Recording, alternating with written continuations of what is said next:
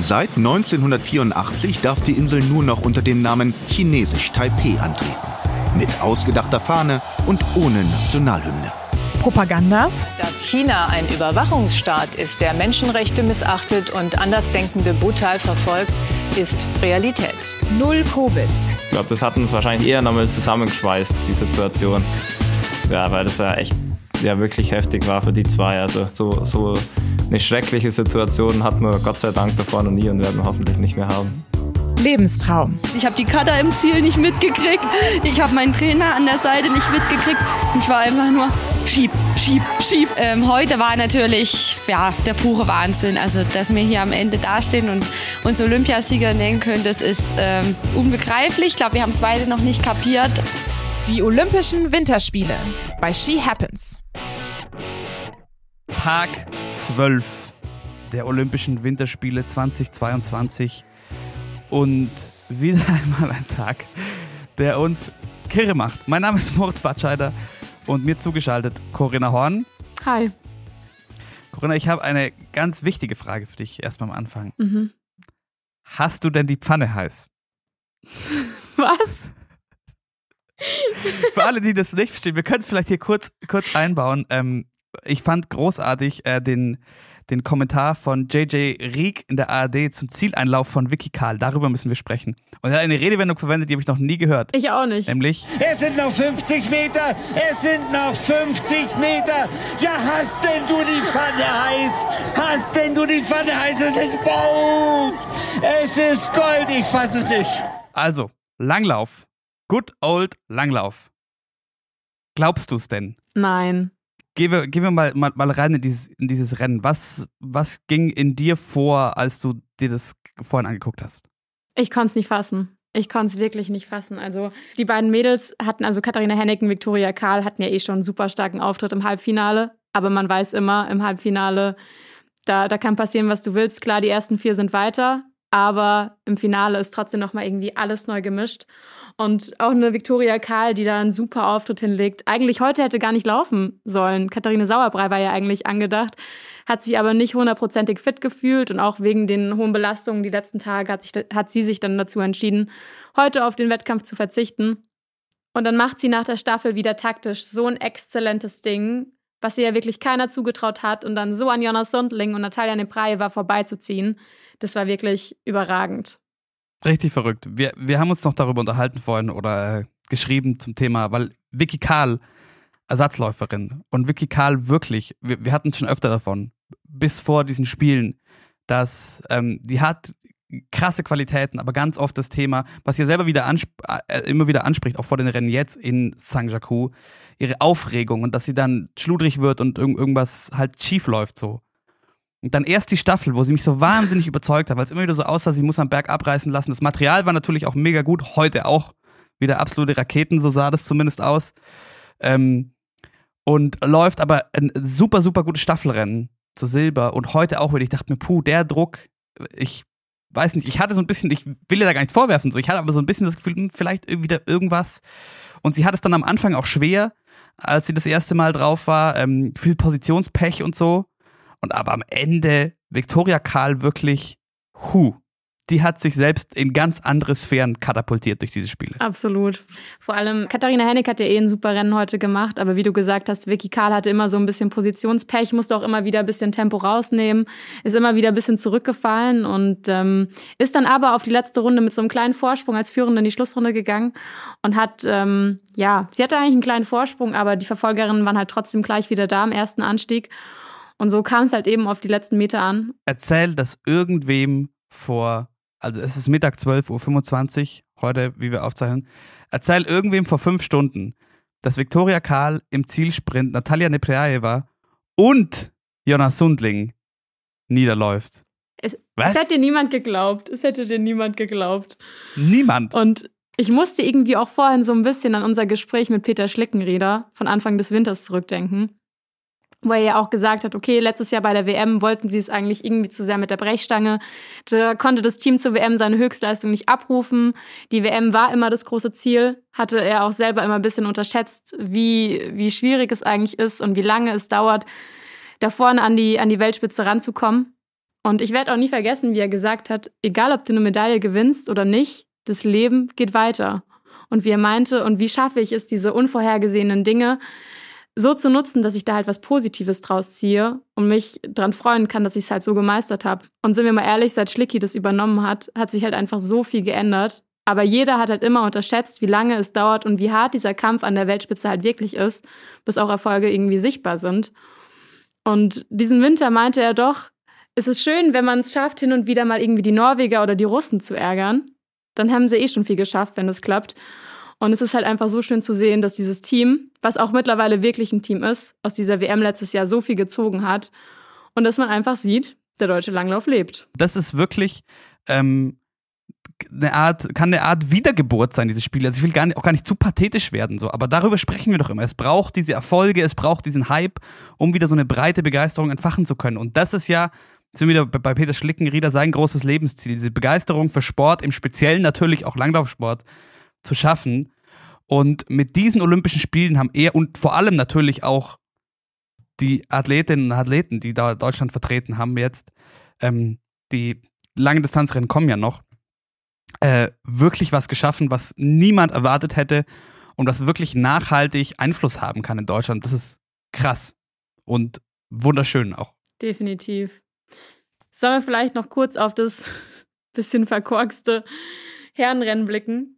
Bei Albert Kuchler und Janosch Brugger, die hatten ja wirklich genau das Pech, was sie letztes Jahr auch hatten. Ja, Albert Kuchler hat es letztes Jahr äh, für ihn zum Glück nicht, da war es noch Sebi Eisenlauer. Aber falls Herr Janusz das hört, es tut mir so unendlich leid, ja. dass, ich, dass wir das, oder ich vor allem durch, durch die Witze gestern noch so ein bisschen gejinxt habe. Wie unwahrscheinlich ist das denn? Also, falls ihr das Männerrennen nicht gesehen habt, wir haben gestern noch Witze gemacht, weil beim Teamsprint bei den Weltmeisterschaften in Oberstdorf letztes Jahr dem Janosch der Ski aufgegangen ist. Und was ist im Halbfinale heute passiert? Exakt dasselbe. Ja, und noch ein Stockbruch von Albert Kuchler, gleich auf der ersten Runde. Ja, also mehr, mehr Pech geht, geht wirklich nicht und es ist so bitter. Das ist so bitter. Vor allem, ohne Witz, der Janosch, der, der auch so viel zu kämpfen hat und der auch so jemand ist, an dem man diese Entwicklung, diese ganze Mannschaft, dieses Team, was du sagst, äh, gesehen hat. Weil das Staffelrennen, das er gelaufen ist, war unfassbar gut. Auch das war so ein krasser Step von, im Vergleich zu den Jahren davor. Und dann die Kiste noch und den 50er läuft er dieses Mal, glaube ich, nicht. Ähm, und so dann aus den Spielen rausgehen, das ist enorm schade und sehr, sehr bitter. Und Albert Kuchler, ein Rennen verlaufen, ein Stockbruch, oh, die tun mir echt leid einfach. Definitiv. Ich wollte ihm auch irgendwie fast schon schreiben, weil wie du gesagt hast, wir haben, wir haben ihn ja gestern noch ähm, kurz wegen der Sprachmemo gefragt und meinten, er soll bitte nochmal drauf eingehen, ob er eine neue Bindung hat dieses Jahr. Und er witzelt auch noch so und dann passiert es einfach wieder. Aber lass uns doch vielleicht noch kurz ähm, ins Biathlon-Stadion rüberschauen. Das gab heute seit 2010 auch endlich mal wieder für die deutschen Biathlon-Damen Edelmetall. Sie haben sich ja Bronze geschnappt hinter den Top-Favoriten Schweden. Ähm, da wird sich Johannes Lukas heute sicher auch gefreut haben, dass es wirklich so aufgegangen ist, wie sie sich vorgenommen haben. Vor den Russen und eben vor den Deutschen auf Platz drei. Und ich finde, die vier haben heute wirklich einen, einen überragenden Job gemacht. Vanessa Vogt, die, die liegend und stehend fehlerfrei durchkommt, läuferisch, mit einem sehr, sehr souveränen Auftritt, muss man auch sagen. Übergibt dann auch als Erste auf Vanessa Hinz. Und besser als Vanessa Vogt heute hätte man es auch wirklich nicht machen können. Ähm, Vanessa Hinz kommt dann auch liegend fehlerfrei durch, schießt stehend den letzten daneben und braucht dann leider zwei Nachlader, was wirklich sehr viel Zeit gekostet hat. Kommt in die Nähmaschine. Ah, ich glaube, ich glaube, die waren nicht ganz da heute. Okay. Jetzt wollte ich mal wieder so, so mit, mit Halbwissen so einen Fachbegriff einwerfen. Es hätte sein können. und vorne so ein bisschen die Lücke aufgeklafft ist. Ähm, verliert leider auf der Schlussrunde nochmal einiges, hat dann nachher auch im Interview gesagt, dass sie wirklich richtig blau war und übergibt damit 45 Sekunden Rückstand auf Franzi Preuß, die auch mit einer Null liegend durchkommt, dann ähnlich wie Vanessa Hinz, ähm, stehen für die letzte Scheibe auch zwei Nachlader braucht. Ich weiß nicht, was da heute los war diese verflixte letzte Scheibe mal wieder. Die Russen haben ähnlich ähm, wie die Herren gestern ihre Führung dann beim Stehenschießen ein bisschen aus der Hand gegeben. Svetlana Mironova, die eine stehende Strafrunde geschossen hat. Hanna Oeberg war da, konnte das nutzen, ist dann an die Führung gegangen. Und dann, ganz zuletzt, Denise geht als Vierte mit, mit 37 Sekunden Rückstand auf die Runde. Hat alles riskiert in der ersten Runde, ist sicherlich ein bisschen zu schnell angegangen, hat sie ja dann auch selber gesagt. Braucht liegend und stehend jeweils einen Nachlader und geht dann als Dritte auf die letzte Runde. Und klar, man hätte denken können, okay, vielleicht kommt sie noch an die Russin ran, vielleicht klappt es noch mit Silber, aber wie gesagt, die erste Runde war einfach ein bisschen zu schnell und hat dann aber trotzdem sehr, sehr überragend Bronze noch ins Ziel gelaufen. Gestern haben wir über so viele vierte Plätze beklagen müssen. Und heute war das Ganze dann schon deutlich äh, edler aus deutscher Sicht. Ihr wundert euch vielleicht, was ist denn mit Slalom? Auch den besprechen wir noch. Allerdings nicht jetzt, sondern morgen.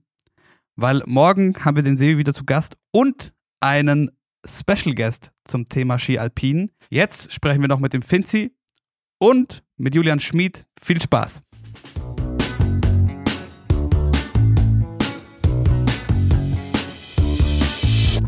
Hey, ihr zwei. Kurze Frage vorneweg. Habt ihr den Teamsprint gerade vorhin verfolgen können? Ja, logisch. Ja, habe ich gesehen. War sehr spannend. Sehr cool, glaube ich, für die deutschen Langlaufdamen. Hättet ihr in irgendeiner Realität damit gerechnet, dass das Rennen so ausgeht? Nein, natürlich nicht. Vor allem, das war ja nur die Ersatzläuferin, die Vicky Karl, aber ich glaube, es war in dem Fall die beste Entscheidung. Ja, auf jeden Fall. Also ich glaube, die Kata war ja eh schon immer in guter Form jetzt die letzte, letzten anderthalb Wochen. Ähm, und die Vicky ja auch, dass sie es dann so zeigen konnten im Wettkampf, war schon richtig cool.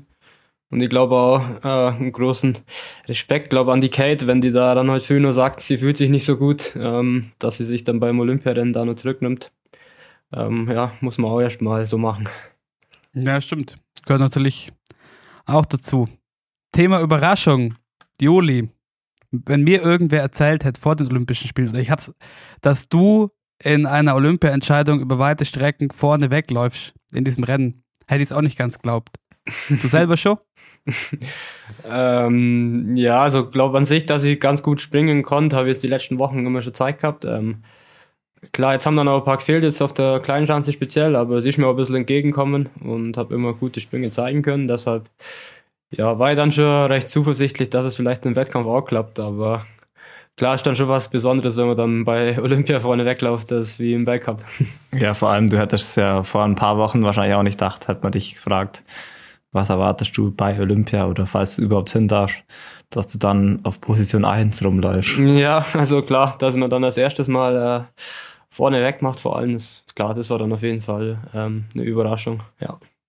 War aber cool. Und jetzt hat der Finz ja schon diese wunderschöne Geschichte erzählt, wie du ihn nur nach vorne geschrien hast, ähm, als er dich dann, dich dann überholt hat und warst auch, glaube ich, ein, ein äh, der großartigste Freund, der man sein kann, dann bei der, dann im Ziel. Hat sie trotzdem irgendwo geärgert, wenn man schon mal so nah dran ist, dann, egal wie wahrscheinlich es ist, an, an der Medaille? Ähm, ja, was heißt geärgert? Also ich habe dann gewusst, so nach ähm, acht Kilometer oder so, dass bei mir das Rennen dann ziemlich, oder zumindest das Rennen um die Medaillen, sagen wir so, vorbei ist. Ähm, trotzdem war ich dann recht zufrieden. Klar denkt man sich da mal, ja, was hätte ich vielleicht besser machen können, dass man dann um die Medaillen noch mitkämpfen äh, konnte oder könnte. Ähm, aber ja, ähm, die anderen waren einfach dann deutlich besser. Die sind dann ja nur bis vor, bis vorne hingekommen ähm, haben ja auch noch jetzt die anderen zwei dann noch überholt vorne. Äh, deshalb war ich dann trotzdem sehr zufrieden, auch wenn es jetzt keine Medaille war. Ich habe trotzdem ein super Ergebnis gehabt. Ähm, deshalb hat das alles gepasst. Du sagst bei Kilometer 8 oder so klar, dass es nicht mehr für ganz vorne reicht. Findest du, so ist dir wahrscheinlich gestern gegangen beim zweiten Einzel dann von der Großschanze generell. Es muss ja unfassbar kalt gewesen sein. Wie war das Rennen gestern für euch? Ja, es war glaube, das kälteste Rennen, wo ich jemals gelaufen bin. Aber es, es ging dann schon, wir waren ja, man hat es ja schon von vornherein gewusst, man hat sich ja warm anzogen und alles, aber man hat schon gemerkt, da ist schon alles zusammengekommen. Die Kälte, der extrem langsame Schnee, dann die Höhe nur ein bisschen. Also da hat man schon, wenn man richtig tief Luft hat während dem Rennen, das hat, war nicht so angenehm. Und ja, ähm, bei meinem Rennen war es dann auch irgendwann, ging dann auch bei mir nichts mehr. Ja, es zerrt dann schon. Also bei den Temperaturen. Ähm, ich denke, wenn man dann vielleicht nicht zu 100 Prozent oder, oder irgendwas passt dann nicht zu 100 Prozent, dann, dann wird es einfach extrem zäh. Und wenn der Schnee dann nur so langsam ist, dann ja, oder wie der Finzi auch schon gesagt hat, auf der Höhe die Regeneration während dem Rennen wird dann einfach irgendwie recht schwierig. Ähm, und deshalb war es dann, ich glaube, extrem hart für alle, wo gestern gelaufen sind. Hat man ja auch gesehen, ähm, wie viele da dann am Schluss nur ziemlich geplatzt sind. Bist du, Juli, jetzt meinst du mit dem ersten Rennen, warst du dann doch zufrieden auch? Mit dem gestern auch? Ja, ja, ja. Also es war an sich, äh, ja, also wieder, wieder ein ähnlicher Ablauf. Ab Kilometer 8 hat mir dann auch wieder ein bisschen so ähm, das Gas gefehlt, ähm, wo dann, oder wo die sich, wo die anderen halt vorne weglaufen und ich komme nicht mehr hinterher. Ähm, aber ich bin nicht ganz so schlimm geplatzt wie im ersten Rennen, deshalb war ich dann auch wieder recht zufrieden und die Konkurrenz gestern war, glaube ich, nochmal einfach auch noch ein bisschen besser besetzt, ähm, vielleicht jetzt wie auf der Normalschanze, weil ja ein paar aus der Quarantäne jetzt auch wieder dabei waren. Ähm, deshalb war ich auch wieder zufrieden mit dem Top 10 Platz, ja. Fancy, bist du zufrieden? ja, gut. Ähm, nicht so wirklich, aber ja, keine Ahnung, ich kann mir, glaube ich, nichts vorwerfen. Ich habe alles gegeben.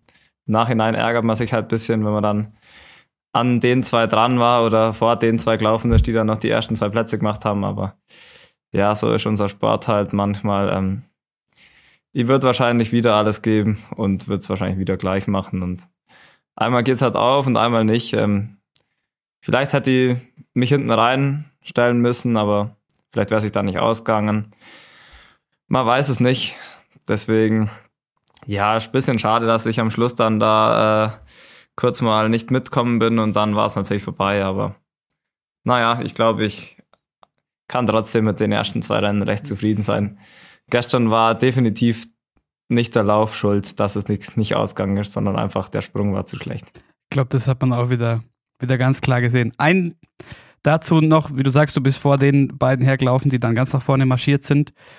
Und dazu, also haben wir ein paar Nachrichten bekommen, gibt es aber auch sonst irgendwie so ein bisschen Kritik im Netz aus taktischer Natur, aus Sicht des deutschen Teams, dass es ja eigentlich so ein bisschen fies war von dir, in Anführungszeichen, die da vorne ranzuziehen.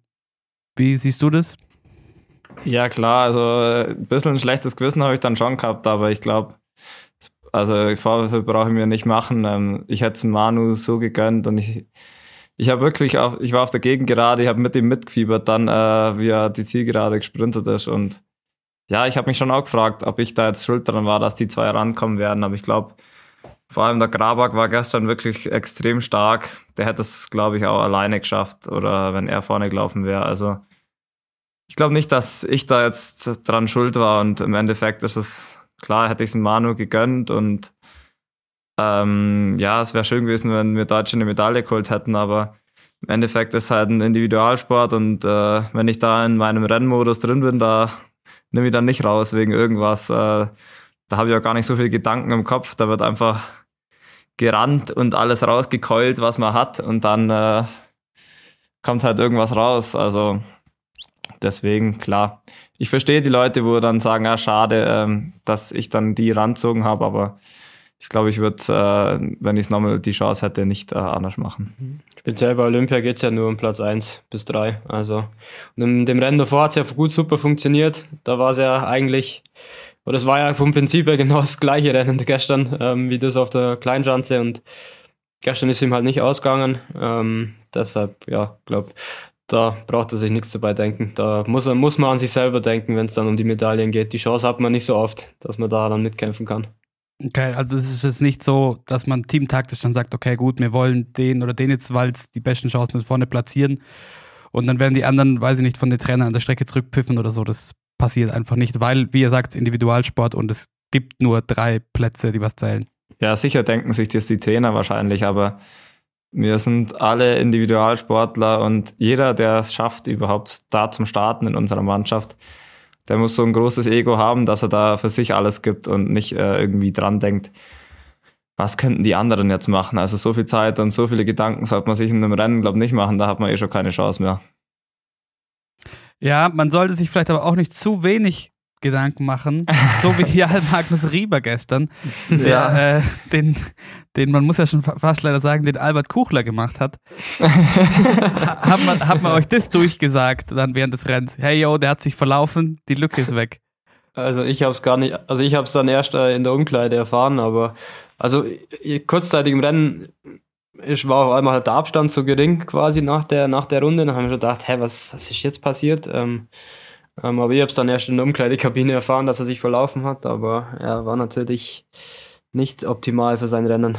Ja, ich, ich habe schon äh, während dem Rennen erfahren, mich hat mir ja ständig angeschrien, der Rieber hat sich verlaufen, der Rieber hat sich verlaufen.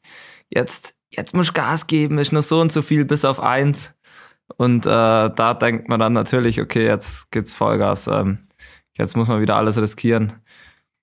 Und äh, ja, die, die ganzen Trainer haben das geschrien. Ich habe dann die norwegischen Trainer haben das natürlich auch die ganze Zeit geschrieben, äh, geschrien, so viel Rückstand habt ihr noch und so, ich kann zwar kein Norwegisch, aber das versteht man dann doch, äh, wenn man so angebrüllt wird, dass es nicht mehr weiter ist nach vorne und dass die Chance besteht. War natürlich sehr skurril anzuschauen auch. Aber kommen wir nochmal drauf. Manu Feist, nachnominiert. Und dann gestern auch noch knapp an der Medaille vorbei. Verrückte Geschichte schon mal. Und Erik Frenzel ist wieder raus, Terence Weber ist wieder raus. Das sind die guten Nachrichten. Terence Weber darf aber dementsprechend jetzt nicht mehr starten. Und Johannes Ritzek wird auch nicht starten im Team morgen, sondern ihr zwei, Manu Feist und Erik Frenzel. Jetzt mal nur so allgemein gefragt, so, ihr seid eh so aufgeteilt. Bei euch weiß ich, ihr versteht euch, aber wie ist generell so die Stimmung in diesem Team, wenn da so eine Fluktuation drin ist und sich so viel ändert jeden Tag? Ich glaube, die ist ziemlich gut, vor allem. Ähm, es war ja schon äh, so speziell Saison 16, 17, wo es dann wirklich zwischen Richie und Erik äh, durch, äh, um Gesamtweltcup gegangen ist und da war dann schon mal eine angespannte Stimmung am ganzen Team dann, aber das mittlerweile ist wirklich ähm, richtig gute Stimmung und äh, also wir sind sehr fair alle und also beispielhaft. Ich glaube, ähm, so gibt es das nicht so oft. Also wir, also klar, es gibt sicher, manche mögen sich lieber und manche vielleicht nicht ganz so, aber wir haben so eine gute Stimmung im Team wie, glaube noch nie. Ja, und jetzt speziell, glaube ich, nachdem wir das ja mit dem Corona gehabt haben und die zwei verloren hatten, also mal kurzzeitig verloren hatten mit dem Erik, mit, mit dem Terry, ähm, ist jetzt auch einfach gut, dass die jetzt beide wieder da sind. Ähm, ist einfach schön, dass wir jetzt wieder ein komplettes Team haben ähm, und deshalb, glaube ich, sind wir da jetzt alle recht entspannt und wieder gut drauf. Ich glaube, das hat uns wahrscheinlich eher nochmal zusammengeschweißt, die Situation. Ja, weil das ja echt ja wirklich heftig war für die zwei. Also es hätte ja jeden von uns treffen können. Und wenn die sich wirklich da in Seefeld bei einem anderen Sportler angesteckt haben, dann ist ja wirklich einfach Pech. Und deswegen haben wir da alle, also klar, unabhängig von dem hätten wir sowieso Mitleid gehabt, aber es hat uns, glaube ich, eher nochmal näher zusammengebracht, weil das ja wirklich, also so einen Vorfall hat man noch nie und so, so eine schreckliche Situation hat man Gott sei Dank davor noch nie und werden wir hoffentlich nicht mehr haben. Jetzt hattet ihr kurz, bevor wir hier sprechen, am frühen Nachmittag in Deutschland, abends bei euch, ähm, noch eine Teambesprechung. Morgen ist ja dann auch Teamwettbewerb. Was ist denn, wie geht's dir das denn an? Was ist die Taktik? Ja, ich glaube, die Taktik ist, äh, dass wir nichts zum Verlieren haben und dass die Umstände jetzt alle nicht super waren, aber wir ein sau starkes Team sind und deswegen wollen wir alles dafür tun, dass wir unseren Titel verteidigen. Und wie gesagt, ähm, die Wahrscheinlichkeit auf eine Medaille ist recht hoch und deswegen haben wir einfach nichts zum Verlieren und wollen einfach ähm, da voll Gas geben und was dann rauskommt, kommt raus, aber klar, ähm, wir sind gut drauf und ich denke, wenn jeder seine Leistung bringt, dann wäre es schön, wenn wir dann um Gold kämpfen können, aber klar, also da spielen so viele Faktoren eine Rolle, das geht so schnell, dass mal einer einen schlechteren Sprung hat oder einen schlechteren Lauf, also das kann man nie planen. Deswegen muss man einfach äh, hochmotiviert rangehen und dann äh, kommt es raus, was rauskommt. Ja, richtig. Also, denk groß, also bei mir ist die Grundvoraussetzung oder so wie bei allen, denke ich jetzt einfach mal erstmal einen guten Sprung auf der Schanze zeigen und dann ähm, das Taktische, denke ich, wird dann, dann geklärt, wenn die Startliste draußen ist. Ähm, und dann schauen wir, dass jeder nur einen guten Lauf hinkriegt, ja. Und natürlich eine riesen äh, Freude für mich, dass ich da im Juli zusammen in so einem olympischen Rennen starten darf. Was ja, glaube ich, auch nicht äh, so ganz normal ist, dass äh, zwei gute Kumpels da zusammen starten. Klar, ähm, es wäre richtig schön gewesen, wenn der Ritchie auch noch dabei gewesen wäre als dritter, als dritter Oberstdorfer, dreimal erst Oberstdorf in einem Team. Das wäre natürlich schön gewesen. Aber die Entscheidung war dann irgendwie doch äh, auch verständlich. Ich könnte mir vorstellen, Vinci, dass du, dass du den Schlussläufer machst. Ist schon klar, wer wo läuft und warum? Nein, das ist ja bei uns ähm, das Spannende, dass man das wirklich von der Sprungleistung äh, oder halt vom Ergebnis dann abhängig macht, weil es kann ja sein, dass man, also die, es ist sehr wahrscheinlich, dass ich Schlussläufer werde, aber es kann ja immer sein, dass man dann irgendwie schon ähm, einen Vorsprung hat oder nur einen äh, oder noch einen Rückstand äh, auf eine gewisse Nation, wo man dann sagt, okay, man macht jetzt einen vermeintlich stärksten Läufer am Anfang, dass man das gleich aufholen kann und die anderen laufen dann mit. Also da gibt's dann die verschiedensten Konstellationen und das äh, wird man dann äh, kurz vorm Lau äh, kurz vorm Lauf erst äh, bekannt geben und ja, das ist ja dann auch immer so ein bisschen äh, Taktik auch. Man pokert dann, wie stellt die andere Nation auf und deswegen wird das von dem abhängig gemacht. Hm, obwohl ich schon denke, dass der Finzi einen recht guten Zielspin hat.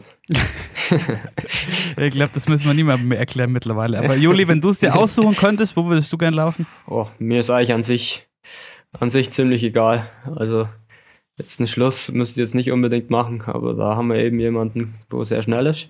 Und die restlichen Positionen sind mir eigentlich äh, ziemlich egal. Da hat der Hermann aber, glaube ich, immer ein recht, recht gutes Händchen, wenn es um sowas geht. Ähm, deshalb, ja, bin ich da eigentlich recht, recht offen für das. Ja, cool. Dann schlaft euch gut aus und wir halten die Daumen und hören uns hoffentlich bald danach wieder. Gute Nacht. Ja, danke dir. Gute Nacht. Gute ja, Nacht. Eben nicht gut. Gute Nacht. Bis dann.